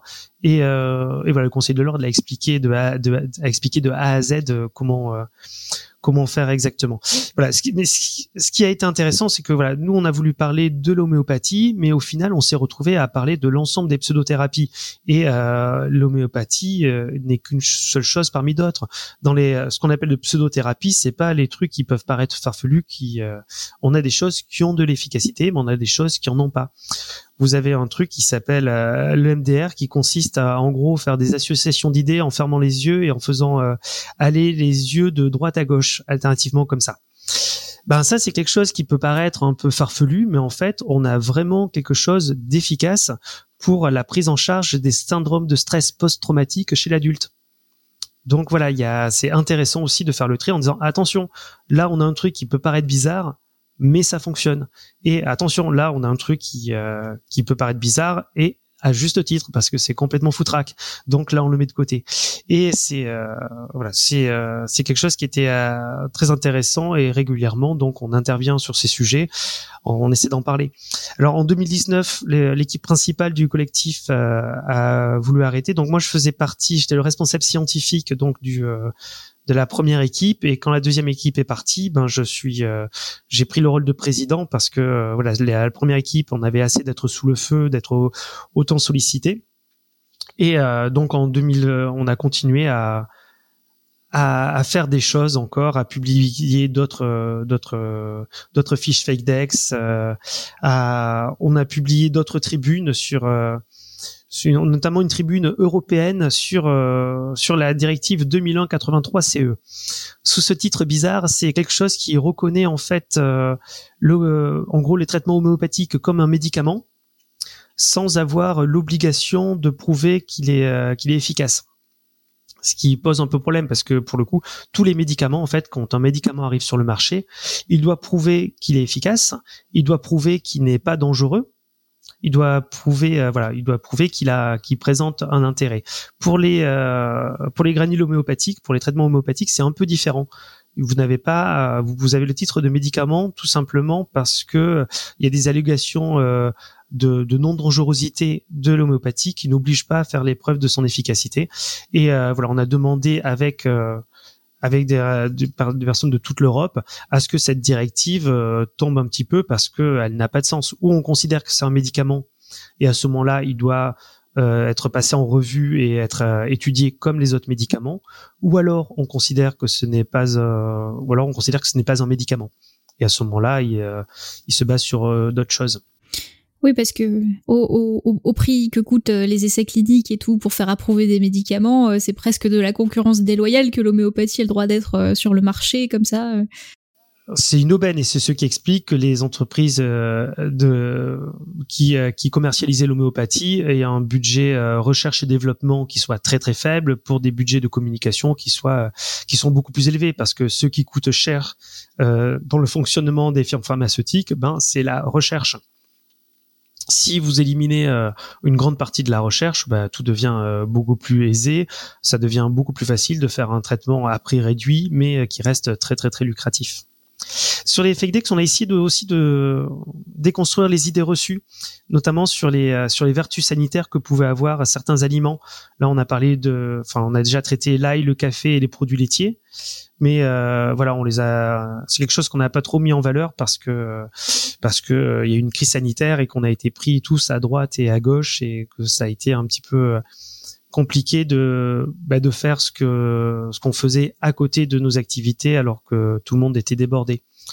Pas spécialement nous les dentistes mais euh, les réanimateurs les euh, les, les, laboratoires hospitaliers les euh, tous ces gens-là ont été les médecins généralistes ont été beaucoup surmenés un petit peu. Mais on va continuer à travailler pour mettre en valeur parce que c'est des c'est des fiches qui sont intéressantes, qui s'adressent au tout public et qui sont euh, qui sont vraiment qui font vraiment une on fait une une euh, une veille de l'ensemble des études. Alors on prend pas toutes les études, on prend ce qu'on appelle les méta-analyses et les revues systématiques de la littérature pour vraiment avoir quelque chose de fiable, c'est-à-dire euh, des présélections déjà d'articles sur pour sélectionner ce qui a ce qui a de l'intérêt et faire un peu recouper l'ensemble des études qui ont été faites dans une autre étude. Je suis en train de regarder la liste de, du, du fake dex en même temps. Il y a des, des, choses que je ne connais même pas, euh, comme l'iridologie. Qu'est-ce que l'iridologie? Alors l'iridologie, c'est euh, c'est en gros quelqu'un qui euh, qui regarde vos yeux et qui vous dit vous avez tel problème parce qu'il y a tel il se passe il y a telle couleur dans votre iris à tel endroit, telle forme et qui va vous vous dire ce que vous avez comme pathologie et comment le régler et, et comment s'habiller votre grand-mère il y a 50 ans. Ah c'est fort. Ok. N'est-ce pas? Très bien. Bon, j'imagine que toutes vos tribunes n'ont euh, pas, ont pas toujours euh, été accueillies à, bras ouverts, euh, forcément. Est-ce que vous avez eu des, des problèmes? Enfin, je sais qu'il y a beaucoup de vulgarisateurs en ce moment qui se font harceler sur les réseaux sociaux. Est-ce que vous, ça vous est tombé dessus aussi? Bah, faut dire que c'est un combat qui est qui est pas très très populaire. C'est vrai qu'on a tellement euh, l'impression que euh, l'homéopathie qu'on utilise est euh, bah, qu'elle a, elle a déjà été remise en question par par euh, par des professionnels de, de, santé, par des chercheurs, par des pharmaciens, ça a déjà été remis en question, mais euh, c'est pas quelque chose qui a été euh, qui a été euh, répandu dans le grand public. On a l'impression que l'homéopathie ça fonctionnait. Les gens euh, ont tendance à croire que l'homéopathie c'est un c'est un remède naturel de plante, par exemple ils ne connaissent pas la composition de l'homéopathie. Les gens ne savaient pas trop comment était fait l'homéopathie. Donc vous attaquez à un truc qui coûte pas cher, qui marche, qui est naturel, ben c'est pas c'est pas très très populaire. Donc on, on a subi même des moqueries au début. Euh, la première intervention qu'on a eue dans les médias c'était sur LCI avec euh, Roselyne Bachelot donc ancienne ministre de la santé qui euh, qui nous a dit que ça marchait très bien parce qu'elle a donné a donné à son chien. On était sur ce niveau de débat en fait. Donc c'était quand même assez dérangeant. Et à force d'y retourner dans les dans les médias de pouvoir expliquer ben bah, les journalistes ont commencé à, à, se pencher vraiment sur le phénomène plutôt que de dire ben ça marche. Moi, à un moment donné, quand j'étais petit, euh, je fais partie de, ces gens à qui euh, les parents ont donné de l'homéopathie quand ils étaient petits et pour de bonnes raisons parce que euh, mes parents pensaient que c'était naturel, pensaient que c'était quelque chose de sain, ça m'évitait de prendre des médicaments. sur le principe, sur le papier, ça paraît très très bien, sauf que c'est donner quelque chose à, à quel on donne des allégations de médicaments c'est le donner là où il y en a pas besoin non plus. Est-ce qu'on a besoin de prendre des médicaments pour tout? Nous, notre euh, credo, même si euh, sur les critiques qu'on a eues, c'était, euh, on nous a beaucoup dénoncé, on nous a dit qu'on était soumis à Big Pharma, qu'on était payé par par Big Pharma, alors que notre credo, c'est de dire, bah non, non, on dit justement qu'il y a plein de fois où on n'a pas besoin de médicaments. L'homéopathie, si on considère que c'est un médicament, bah nous on trouve ça inutile. Quand vous avez un rhume, ça sert à rien de prendre euh, des médicaments quels qu'ils soient, des médicaments qui euh, qui pourraient avoir une efficacité sur autre chose et éventuellement une dangerosité. Non, sur un rhume, c'est pas utile. On a un truc qui s'appelle l'histoire naturelle de la maladie qui fait que certaines pathologies vont avoir des résolutions euh, spontanées parce que votre corps est capable de se de guérir de, de certaines choses. Donc nous notre credo c'est de dire ben on n'a pas euh, non, on veut, justement qu'il y ait moins de médicaments qui soient prescrits. On veut que soient prescrits juste les médicaments qui sont efficaces, pas ceux qui balancent, qui proposent des balances, euh, des, des balances bénéfices-risques négatives parce qu'elles ont trop de risques et pas non plus celles qui, proposent des balances bénéfices-risques euh, négatives aussi parce que le parce que le bénéfice il est de zéro et que divisé par zéro, ben, ben voilà, on sait ce que ça donne. Bref, euh, faut savoir aussi, et euh, je vais en profiter d'ailleurs pour faire un truc qui est très intéressant. Euh, quand on dans notre dans notre déclaration, on fait des déclarations de conflit d'intérêt, c'est-à-dire sur euh, chacun sur euh, sur euh, dans dans le dans dans le collectif FakeMed, euh, déclare ses, ses liens d'intérêt, dit s'il a des intérêts avec chose. Tout est vérifiable sur santé, euh, transparencesanté.gouv.fr. Et d'ailleurs, j'en profite parce que dès qu'on prend en tant que soignant la parole euh, vis-à-vis d'un public, on se doit dans l'obligation euh, de parler de, ces liens d'intérêt. Donc, je déclare une absence de lien d'intérêt. Je le fais un peu en milieu, mais euh, c'est important de le faire à un moment. Et, euh, ça, c'est vérifiable donc sur transparencesanté.gouv.fr. Mais ce sont des choses très importantes. Alors, on a été beaucoup attaqué par des gens qui étaient qui est vraiment des euh, ce que ce qu'on appelle des dérapeutes qui euh, qui vraiment nous attaquent parce qu'on attaque un peu l'enfant de commerce. Et après sur des patients qui euh, sont persuadés, donc euh, qui nous attaquent à juste titre parce qu'ils sont persuadés que euh, leur traitement, euh, enfin que que ce qu'ils prenaient fonctionne. Et à ce moment-là ils est ben comme quelqu'un donc doctriné quand vous croyez en quelque chose c'est légitime d'aller le défendre. Alors parfois on a des choses amusantes comme c'est pendant le premier confinement il y a une info comme quoi j'avais été radié de l'ordre des médecins. Ah. Étant donné que je ne suis pas médecin, ça va être difficile d'être radié de l'ordre des médecins. Donc euh, c'est super drôle comme info de dire regardez, il raconte que des conneries parce qu'il est euh, D'ailleurs, même l'ordre des médecins l'a radié. Non, bah oui, c'est pas possible. Je suis pas médecin.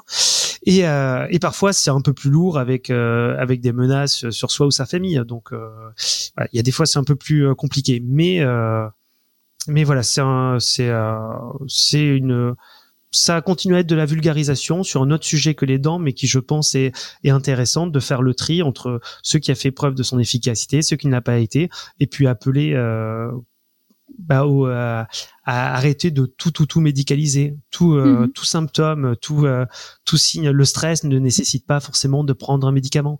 Le, un rhume, j'en ai parlé, ne nécessite pas. Euh, il y a des choses qui nécessitent des médicaments, d'autres qui en nécessitent pas, et puis euh, on, on veut aider à faire le tri un peu dans tout ça. Ok. Euh, alors bon, peut-être euh, un aspect positif euh, de tout ça, malgré les, les débats et tout ça, surtout avec le, le Covid, j'ai l'impression de l'extérieur qu'il y a quand même eu un véritable flot de soignants euh, récemment qui, qui, se rendaient de plus en plus disponibles sur les réseaux sociaux pour essayer d'expliquer les choses aux gens. Et, et alors, est-ce que c'est juste une impression ou est-ce que c'est il y a, y, a, un vrai intérêt comme ça pour les réseaux sociaux? Est-ce que selon toi c'est nécessaire? Et surtout est-ce que c'est suffisant du coup pour pour faire changer un peu l'opinion publique et changer les idées reçues sur euh, tout le domaine de la santé. Alors, sur, euh, c'est vrai qu'il y a une grosse prise en, de conscience de euh, de l'information en termes de santé, parce que les médias se sont mis à parler tout le temps de santé, parce que les patients, euh, enfin les, les, patients, pardon, le grand public de manière générale, du fait d'avoir été confiné et du fait d'avoir accès à plein d'informations, s'est mis à aller à aller fouiller à droite à gauche. Tout le monde a commencé à essayer d'aller chercher des études et tout. Donc, ce qui s'est passé dans le grand public, c'était ça. Ce qui s'est, enfin, dans le grand public, dans les grands médias, je parle, c'est-à-dire la télé, la radio. Ce qui s'est passé sur les réseaux sociaux, ben, je vais, euh, je vais juste parler de ce qui se passe dans Twitter parce que euh, je passe très peu de temps sur euh, sur Facebook et sur Instagram. J'y vais régulièrement, mais euh, c'est pas c'est pas des réseaux que je maîtrise euh, complètement. Mais sur Twitter oui il y a eu beaucoup beaucoup euh, de personnes qui se sont engagées pour euh, pour pour transmettre des informations. Alors parfois c'était j'étais pas forcément d'accord avec ce qui était fait, mais quoi qu'il arrive, ça a montré un engouement pour les questions de santé, pour les questions de santé publique, pour les questions de prévention, pour les questions de traitement, pour les questions de la recherche scientifique aussi, parce qu'il y a beaucoup de, les gens ont découvert ce qui était les préprints, les gens ont découvert ce qui était les méta-analyses. On a eu euh, plein de choses comme ça sur la littérature scientifique, qui étaient des choses très intéressantes. Cet engagement, il, il est, il est important, il est indispensable pour apporter des informations, pour vulgariser. Mais attention, il doit se faire dans le respect des règles de déontologie et du code de santé publique. C'est-à-dire que quand vous prenez la parole en public, euh, c'est le cas quand on le fait sur un, sur un réseau social, vous devez euh, faire la promotion, vous devez pas faire la promotion de thérapeutiques qui n'ont pas été éprouvées. qui n'ont pas été suffisamment étudiés, qui ne, vous ne devez pas faire la promotion de procédés illusoires. Donc c'est vrai que tout le battage qu'on a vu sur l'hydroxychloroquine, ben, au départ, c'est super intéressant quand on voit une nouvelle molécule qui arrive. En revanche, au bout d'un moment, quand euh, toutes les études montrent que ça n'a pas d'efficacité et que vous avez des professionnels de santé qui viennent dire si si c'est efficace, euh, j'ai essayé sur trois patients, euh, c'est efficace, je vais en prescrire à tout le monde. Là, on est on est quand même sur quelque chose qui pose problème. Et dans le respect des règles de déontologie par rapport à la communication au grand public et par rapport aux informations qu'on va diffuser en étant en ayant un rôle quand même, les gens, quand vous parlez en tant que médecin, quand vous parlez en tant que soignant, quand vous parlez en tant que professionnel de santé, vous donne une certaine place, euh, une certaine légitimité, donc il faut en être digne. Et après, ça a aussi posé un autre problème sur le fait que les patients ne sont pas des cobayes quand vous quand vous étudiez quelque chose de sauvage dans votre coin sans respecter les protocoles, sans prévenir, sans avoir ce qu'on appelle le consentement éclairé du patient, c'est-à-dire le fait que le patient a été informé euh, de ce qu'on savait sur ce qu'on va lui donner, de du type d'études qui était réalisé, ça devient un peu n'importe quoi et on a une responsabilité sur l'information et sur nos pratiques en tant que soignants. Et la place des soignants, donc je disais, elle est très très très importante parce qu'ils sont le relais d'une information à laquelle on est censé avoir confiance. C'est eux qui sont censés euh, être au courant des recommandations. C'est eux qui sont censés avoir fait euh, assez d'études pour pouvoir euh, transmettre les choses. C'est à eux qu'on va demander conseil quand on prend rendez-vous avec notre médecin généraliste. Donc c'est euh, cette place est importante et il faut vraiment pas trahir cette cette confiance. Donc cette ce discours du soignant, il est très important parce qu'il faut faire de la, vulgarisation comme on fait avec ses propres patients et avec le respect qu'on a euh, envers euh, chacun. Ok, du coup, euh, si toi, sur ces sujets de santé publique et de la place de la santé dans la société, tu, devais passer un message qui te tient vraiment à cœur sur le podcast, là, ce serait quoi? C'est peut-être que de dire que ce qui est naturel n'est pas forcément bon pour la santé. Ok. On a aujourd'hui l'image de, de, de ce qui est naturel, c'est forcément bon. Alors, euh, il y a des choses qui sont euh, très intéressantes euh, en termes de naturel. Si vous avez mal à la gorge, par exemple, prendre du miel avec des tisanes, ben ça, ça paraît relativement naturel et c'est bon pour la santé. En revanche, quand vous allez utiliser quelque chose qui peut paraître naturel comme des huiles essentielles, attention, les huiles essentielles, on est sur du concentré, on n'est pas sur quelque chose de naturel à proprement parler, parce que c'est quand même travailler pour arriver à, obtenir une huile essentielle, et on est là au contraire de l'homéopathie sur quelque chose qui est très efficace qui dit que c'est très efficace dit qu'on va pas pouvoir l'utiliser euh, chez euh, certains chez les patientes enceintes, chez les enfants et qu'on va utiliser les choses avec parcimonie, qu'on va pas euh, la boire, qu'on va il y a plein de choses qu'on va pas faire.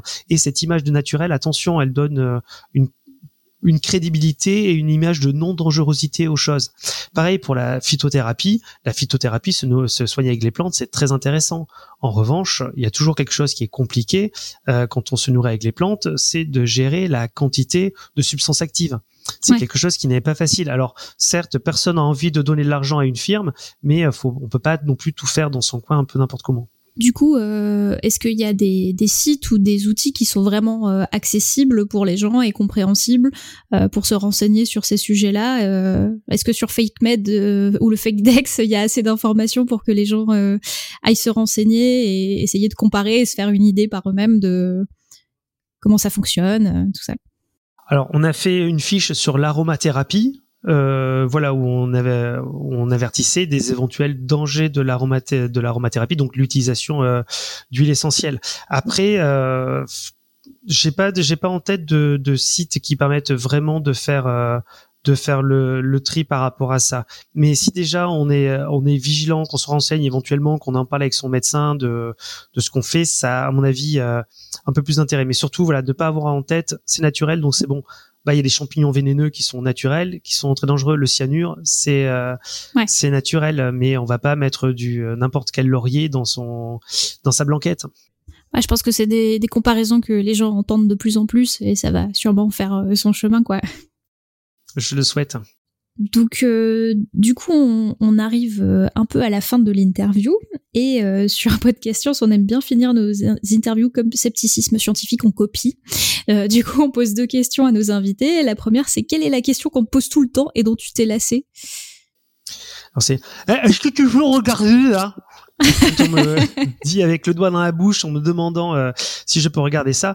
Alors, je dis que je m'en suis lassé. En fait, c'est pas, c'est pas, c'est pas tout à fait vrai parce que ça m'amuse toujours d'expliquer en disant, expliquez-moi avec des mots. Je peux pas regarder, euh, je peux pas montrer quelque chose en même temps que vous parlez. Donc, mais non, non, il y a, il y a ça c'était pour la boutade. En fait, il y a une, une question, c'est, euh, on en parlait tout à l'heure, est-ce que ma dent est morte?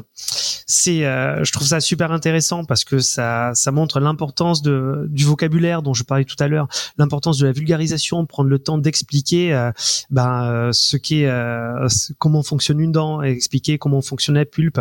C'est, c'est quelque chose qui est très intéressant. Ça rejoint aussi un petit peu enfin cette discipline l'endodontie que je que je trouve absolument fascinante parce que on n'a pas parlé assez longtemps à mon goût parce que je, pourrais en parler des heures c'est tellement euh, fascinant. Après on rentre dans des trucs plus compliqués mais c'est euh, c'est vraiment une discipline qui est intéressante que tous les dentistes détestent alors que moi j'adore. C'est l'avantage d'aimer un truc que tous les autres détestent. Et ça rejoint aussi les fake med il y a il y a pas très longtemps il y a eu il y a il y avait un documentaire qui s'appelait Root Cause qui a été retiré de Netflix, Apple et Amazon et qui peut-être toujours sur euh, sur Vimeo, je sais pas trop, qui expliquait que euh, que les dents euh, que les dents mortes dans la bouche posaient des problèmes et tout. Il y avait tout un documentaire avec musique effrayante qui allait bien et tout qui qui expliquait qu'il fallait absolument extraire toutes les dents parce que on pouvait pas avoir un corps mort dans la bouche. Non justement le corps il est pas mort. C'est vous qui êtes vivant ou mort. C'est une image que j'aime bien ça. Mais voilà. Donc ça rejoint aussi les fake med c'est aussi l'importance de se poser des questions parce que ben quand on n'en sait rien, ça peut être euh, inquiétant de se dire bah oui c'est vrai on, on m'a dévitalisé la dent donc j'ai encore mort. Et j'aime bien que les gens se posent des questions de se dire bah, attendez euh, vous allez faire ça, mais euh, pour le coup, ma dent va être morte. Qu'est-ce qui va se passer? Je trouve ça très intéressant que les euh, que les gens se saisissent de leur santé, posent des questions, s'intéressent et de la curiosité ou ça. Ça va poser aussi les questions de, de prévention et de conservation, de dire attention, non, euh, par exemple, on peut essayer de conserver la pulpe, ça peut être intéressant. Et à les défauts de l'approximation et l'importance du choix des mots dont je parlais tout à l'heure. Donc c'est une c'est une question qui qui pourrait me lasser parce que je l'entends tout le temps et qu'elle est pénible, mais en fait, elle donne euh, naissance à plein d'autres choses. Et du coup, c'était quoi la question qu'on oublie souvent de te poser et que pourtant tu trouverais intéressante qu'on te pose? Alors ben, là, je dirais que j'ai posé deux trucs qui en fait je dis que ça m'intéressait, mais une troisième, c'est on me pose rarement des questions sur le sur le goût, à part pour le pour le décrire comme mauvais. Euh, quand on parle du goût, c'est pour me dire ah là j'ai un mauvais goût en bouche, j'ai un goût salé, euh, j'ai mauvaise haleine. On me pose pas assez de questions sur le goût. Je trouve ça super intéressant. En fait, à la fac, on n'apprend pas euh, vraiment grand chose dessus. On apprend des choses sur. Euh... faut savoir par exemple sur le goût que le que la perception maximale elle est à l'âge de 6 ans. Pour des enfants de 6 ans, avoir quelque chose dans la bouche, ça va être très très violent mais à la fois il n'y a pas l'apprentissage du goût non plus qui est là. C'est juste les capteurs qui sont extrêmement effectifs à cet âge-là. Mais euh, l'apprentissage du langage du, langage pardon du goût l'apprentissage gustatif va se faire vraiment au cours au fur et à mesure de la vie. Jusqu'à ce que vous ayez assez d'expérience et que vous soyez âgé et que la seule chose que vous aimiez manger ce soit le homard thermidor parce que c'est hyper salé hyper épicé et que comme ça quand vous êtes âgé c'est la seule chose qui vous donne du goût. Donc euh, ça c'est très intéressant. Et j'adore boire euh, manger et, les restaurants qui malheureusement sont fermés. Donc euh, pour moi, la, bouche a un rôle super important à, à jouer euh, là-dedans ça, ça a l'air vraiment bête comme ça, mais euh, la bouche, la langue, il y a, y a, les dents aussi qui permettent de sentir, sentir le goût, la texture, la température des, euh, des aliments. Et, euh, et c'est aussi par la bouche qu'on va avoir les discussions avec sa famille et ses amis pendant qu'on pique les tranches de, de saucisson et les fleurs de légumes que l'autre est en train de préparer. C'est aussi par la bouche que l'on que va garder les, les saveurs. C'est aussi avec la bouche qu'on va va découvrir d'autres manières de faire ailleurs, comme comme le gingembre là dans les dans les restos japonais si vous demandez à quoi ça sert, en fait, ça sert à se laver les dents en fin de repas. C'est en gros quelque chose que qui en le mangeant va venir euh, nettoyer un petit peu euh, un petit peu les dents et euh, rafraîchir un petit peu votre haleine. Enfin bref, la bouche elle permet de faire plein de choses passionnantes, de la communication au sexe et le goût en fait partie et c'est un truc sur lequel j'ai pas forcément été assez formé, sur lequel on nous pose pas assez de questions parce que finalement on n'est pas dentiste pour les dents, on devrait être plutôt limiste buccaliste ou oraliste, ça, ça irait mieux. Du coup, ça n'existe pas des, médecins pour euh, le goût spécifiquement? Spécifiquement du goût, non. On avait une spécialité qui s'appelait la stomatologie, qui est une spécialité qui n'existe plus, qui est en gros remplacée par la médecine orale. C'est l'internat dont je parlais euh, tout à l'heure, notamment, et par les, les, chirurgiens buccaux ou les chirurgiens maxillofaciaux. Les ORL vont beaucoup euh, vont être très très très pertinents sur les questions de goût, parce que techniquement, le goût et l'odorat, ça va être pas mal mêlé. Donc, euh, un ORL qui va s'occuper de la gorge et du nez, ben ça peut être ça peut être quelqu'un de très très très pertinent pour ça mais de spécialiste du goût euh, du goût je pense pas que ça existe ok alors on a encore deux trois questions d'auditeurs euh, qui qui sont remontées dans la chatroom que j'ai j'ai gardé pour la fin. Euh, donc, euh, quelqu'un qui pose une question sur l'utilisation du corail pour reconstituer l'os autour des implants. Alors, les substituts osseux, c'est euh, quelque chose de très intéressant parce qu'on a quand euh, on a des défauts d'os, on a plein de manières de euh, d'essayer de reconstruire de l'os, mais techniquement, on va pas euh, rarement reconstruire de l'os. Parfois, on va faire des greffes osseuses, c'est-à-dire qu'on va prendre des, euh, des morceaux euh, d'os à certains endroits, souvent dans le dans le bas de la mandibule, donc la mâchoire du bas. On va aller prendre des morceaux d'os qu'on va aller euh, venir pincer, qu'on va venir mettre en place et, et, visser en gros dans des dans le reste de l'os. Mais parfois, on va chercher des substituts osseux. Ces substituts osseux, ils sont de différentes manières et ils permettent de de guider la régénération osseuse. En gros, quand vous faites une chirurgie, par exemple euh, autour d'un implant, ou quand vous allez euh, ou quand vous allez euh, chercher à gagner de l'os sur le sinus, on va avoir un caillot de sang qui va se former. Et dans ce sang, vous avez des cellules spécifiques qui vont pouvoir se transformer en os au contact de l'os et en gencive au contact de la gencive. Et maintenant, on va avoir tendance à utiliser des substituts osseux pour en gros essayer de stimuler, de recréer un petit peu artificiellement une base osseuse sur laquelle les cellules sanguines vont avoir plus de facilité à, euh, à recréer de l'os. Pour ça, on va pouvoir utiliser euh, du corail notamment. On va pouvoir utiliser des substituts d'os bovins qui sont euh, qui sont euh, c'est euh, euh, qui sont euh, à, comment dire qui sont complètement asséchés, stérilisés qu'on va pouvoir remettre en place. Et on va aussi utiliser euh, quelque chose qu'on appelle la PRF, c'est euh, platelet rich rich fibrine. En gros, on va faire un prélèvement osseux, un prélèvement sanguin pardon, qu'on va mettre à centrifuger et en hauteur, vous allez avoir un, un espèce de, de, petit plot très riche en fibrine, en facteurs de croissance et qui va permettre en gros de qui est censé aider à améliorer la cicatrisation. Alors les niveaux d'études sont différents selon euh, selon les matériaux. La, la fibrine juste c'est c'est une protéine, c'est ça? C'est la protéine qui va c'est une protéine qui va qui va aider en gros les plaquettes à se réunir entre elles pour faire euh, pour faire ce qu'on appelle le clou plaquettaire. Ça va avoir aussi d'autres fonctions, mais principalement ça. Et c'est la fibrine, c'est ce qui va quand vous avez une blessure avec un petit euh, truc, le, la petite peau blanche qui va partir au bout de 72 heures, c'est la conséquence de ce qu'on appelle la fibrinolyse. Parce qu'au bout de 72 heures, la fibrine va se détacher, va se défaire et le, la croûte, on va dire, un petit peu va, va partir. Revenons sur les dents. le, c'est, cette PRF, par exemple, elle va avoir peu d'efficacité sur la cicatrisation en réalité, mais elle va avoir de l'efficacité éventuellement sur les euh, gonflements post-opératoires ou sous les douleurs post-opératoires. Sur les euh, substituts osseux, ce qu'on fait aussi parfois, c'est que quand vous devez, en gros, fraiser de l'os pour aller mettre un implant, ben vous allez garder l'os que vous euh, effritez et ça peut être lui qui va servir de substitut osseux parce que c'est votre propre os et ça peut être intéressant. Donc il y a plein plein plein de choses qui existent euh, avec euh, des niveaux d'efficacité différentes, avec des niveaux de tolérance différentes, avec des avantages et des inconvénients pour euh, pour chacun. Des fois c'est la c'est la mise en place, des fois c'est la préparation, des fois c'est le coût. Enfin il y a plein de choses qui vont arriver en marche, mais on utilise du pour répondre à la question initiale, on utilise du corail comme comme on va dire base de, de recréation d'os. Ok. Euh, Agnès demandait pourquoi on parle de dents de l'œil. Je suis pas sûre de voir à quoi ça correspond. Alors, la dent de l'œil, c'est euh, c'est ce que les, euh, les personnes âgées, souvent, désolé, appelaient la dent de l'œil, c'était la canine. Cette, euh, cette, euh, en fait, selon les euh, l'emplacement des dents, du fait des trajets nerveux, on va avoir des diffusions de la douleur qui vont se faire à différents endroits. Euh, par exemple, les euh, les dents du haut vont avoir tendance, les molaires du haut vont avoir tendance à déclencher des douleurs en direction de la tempe, et les canines, elles, vont avoir tendance à euh, déclencher des douleurs plutôt en direction de l'œil, d'où ce nom de, de dents de l'œil.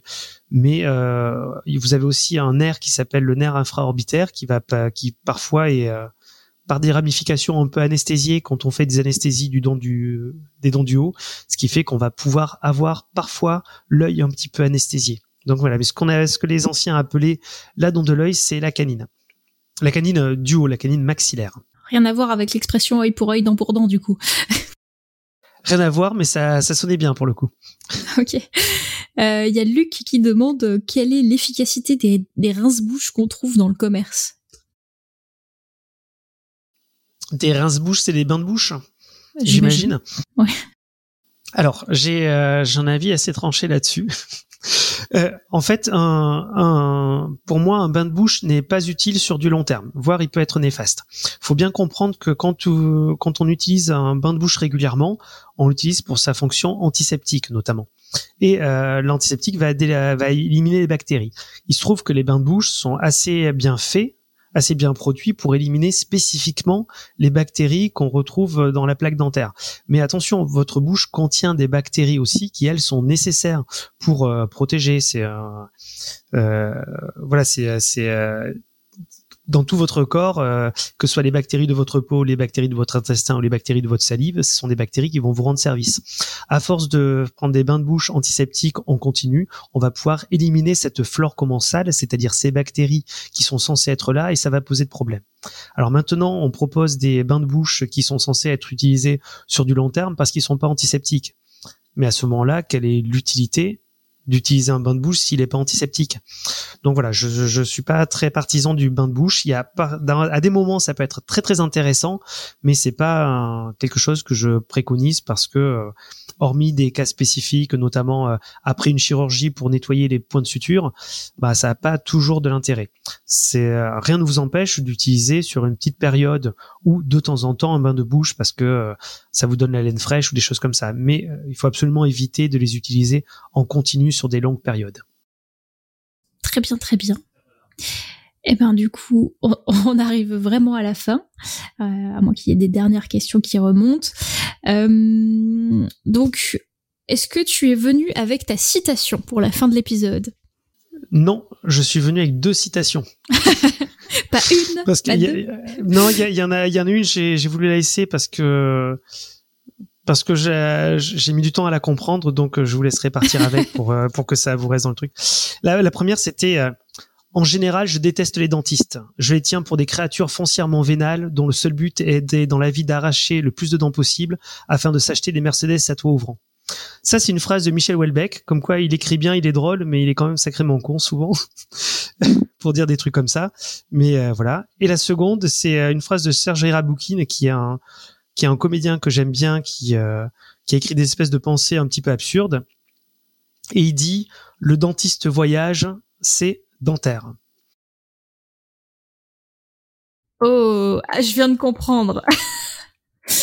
J'ai mis du temps aussi. Oui, alors le dentiste voyage, c'est dentaire. Comme c'est dentaire, il reste au même endroit. Ok, je l'ai. Bravo. Très bien, merci beaucoup. Alors du coup, avant de, clôturer euh, l'épisode, bah, Johan, euh, est-ce que tu veux euh, nous rappeler le quiz du moment? Oui, avec plaisir. en plus, j'imagine que, Cyril pourra nous aider à y répondre. Boire son urine est bon pour la santé, info ou intox? Alors, il se trouve que la dernière fiche FakeDex que qu'on a rédigée, c'est sur l'urinothérapie. Donc, je connais trop bien la réponse pour pouvoir répondre exactement. Ah, du coup, Eléa ira la lire alors euh, pour, euh, euh, pour, répondre au quiz. D'accord. Donc, bain de bouche ou pas bain de bouche avec urine Alors, l'urine, l'urine de vache avait été proposée pour traiter la Covid en bain de bouche. Justement, ça ne marche absolument pas. Déjà. Bien, ben merci encore, Cyril, d'avoir accepté de venir à cette émission. C'était avec plaisir. Maintenant, on arrive du coup à la fin de notre troisième et peut-être dernier épisode sur les dents. On espère que vous ressortez de, de cette émission avec plein d'anecdotes croustillantes à vous mettre sous la dent, avec des dentistes aussi sympas. Euh, aucune raison d'avoir une dent contre eux finalement. Et euh, on vous souhaite une excellente soirée et que servir la science soit votre joie.